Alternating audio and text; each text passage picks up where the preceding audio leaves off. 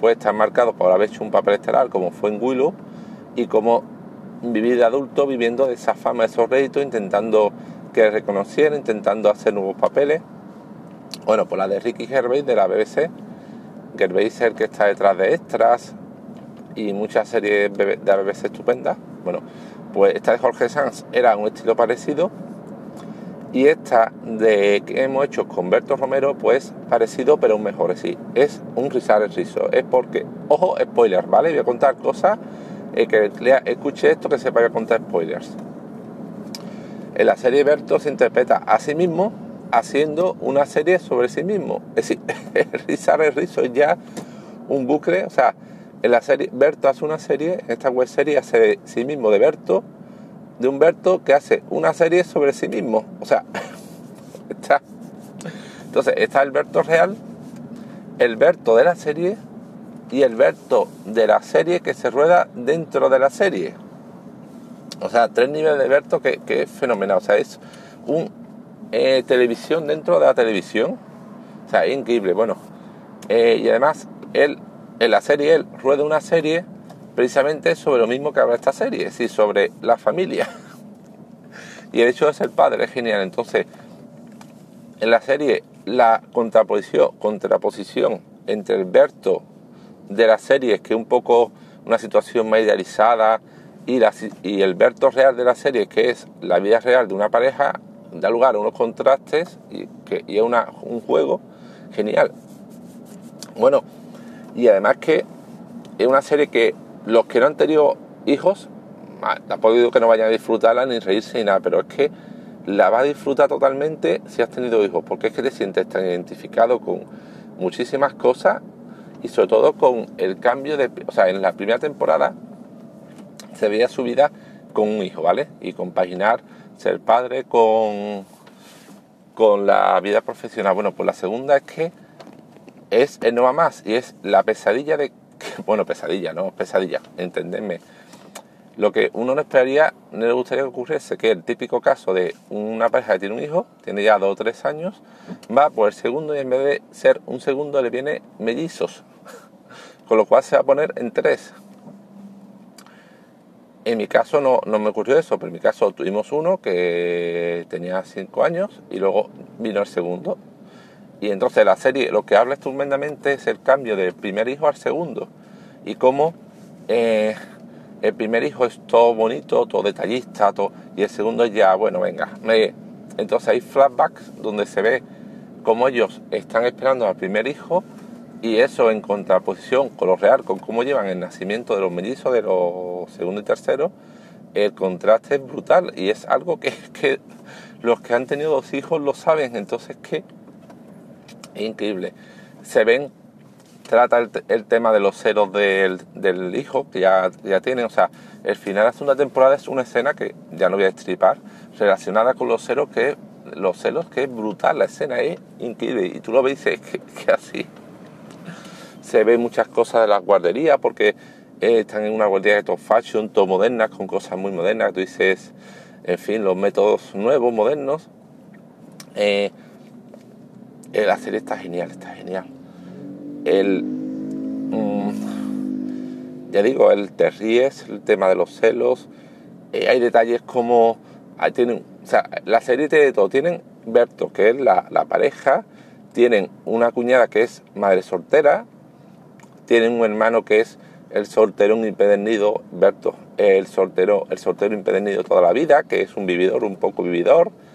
Y eh, tienen un amigo que es el divorciado de 40 años, que dejó la mujer y se ve la situación típica de un soltero que va a por todas y de soltera, porque también hay divorciada en la serie.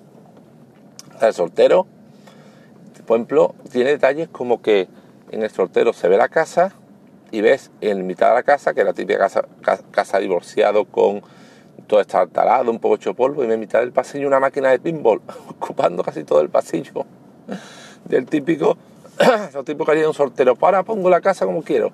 Y ahora pongo, perdón, una máquina de pinball en mitad del pasillo. O el soltero está con los, niños y está en el parque y le lleva hamburguesas. Y dice la otra, bueno, pero esto es sano. Dice, no, no, que con su madre se pasan todo el día comiendo brócoli, verduritas, esto es lo más sabroso que han comido toda la semana. Bueno, y si le dicen algo a tu mujer, dice, niños, si mami pregunta qué hemos comido, dice los tres niños a la vez, hemos comido, hemos ido a un vegano, a un vegano. O en la, en la, en la guardería hacen la fiesta y se ven las mesas, y a ver, dice, ¿dónde está la, la chucha aquí? No, mira, esa es la mesa de vegana, esa es la mesa de sin lactosa, esa es la mesa vegetariana y esa es la mesa de chuche. Y están claro todos los niños alrededor, los frutos de la mesa de chuche y sin hacer ni puñetero caso a ninguna de las otras mesas. Esa era, En fin, la serie de verdad, verla es genial, es genial. Y qué más, o detalle, ojo, más spoiler.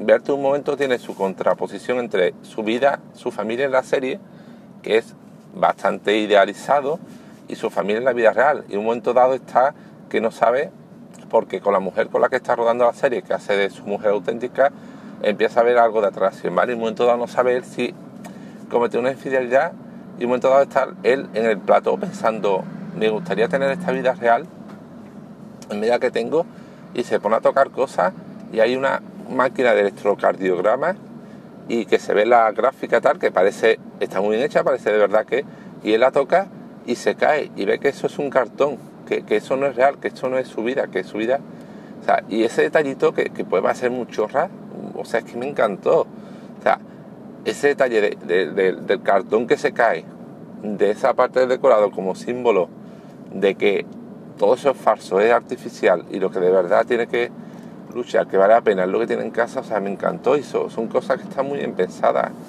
y de verdad, qué maravilla, o sea, qué maravilla, la serie está de de mirar lo que hemos hecho, totalmente recomendable, o sea, hay dos series últimamente que he visto y que os recomiendo con los ojos cerrados y que tenéis que verla ya, una era eh, de YouTube Premium, la de Cobra Kai, la segunda temporada, que es incluso mejor que la primera, es épica, tiene un final épico y esta de mirar lo que hemos hecho, por favor. Y esta sobre todo si sois padres, si tenéis dos críos, aunque tengáis uno, vedla, porque es que vais a ver mmm, lo que, no sé, voy a sentirme identificado, vais a reír muchas veces, otras veces con Berto vais a sentir ganas de llorar y os vais a sentir mal, vais a sentir tristes, cansados, agotados, pero como digo, otras veces con ganas de llorar, de reír de, de sentirlo maravillosamente, o sea, lo que, lo que es la vida, lo que es una pareja, lo que una vez se tiene... O sea, hay un momento dado en que le dice la, la, pareja Berto, tú es que eres un actor, tú eres un cómico, un cómico, te has creído que eres un actor, porque como está hablando la serie, la serie eh, durante dos meses Berto está que prácticamente una familia y la mujer pues se quema un poco, bastante. Y, que ese momento en que ella dice, no, no, Berto, es que tú no eres, un cómico que te has creído un actor y por eso te está ocurriendo todo esto. Y Alberto pone una cara, el pobre, de, será verdad, seré al final un, simple actor, de mi, un cómico de mierda y esto de actor no está hecho para mí, estoy metiendo la pata y por hacer una serie dramática para demostrarme que soy actor me estoy jugando a mi familia.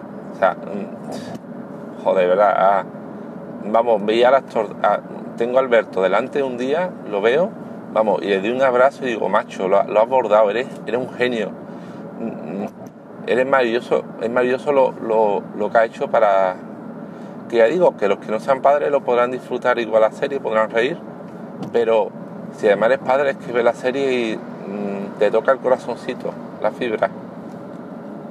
Bueno, pues ya está, esto era todo. Venga, segunda capsulita del día, esta era sobre series y ahora voy a hacer una tercera capsulita sobre tecnología. Espero que esto que estoy utilizando de poner etiquetas en los títulos del episodio os sirva, ¿vale?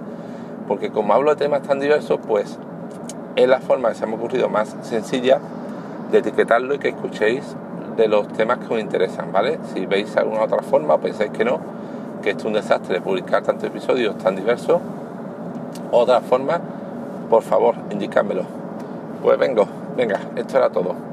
Anchorero, ahora hago la última capsulita sobre tecnología.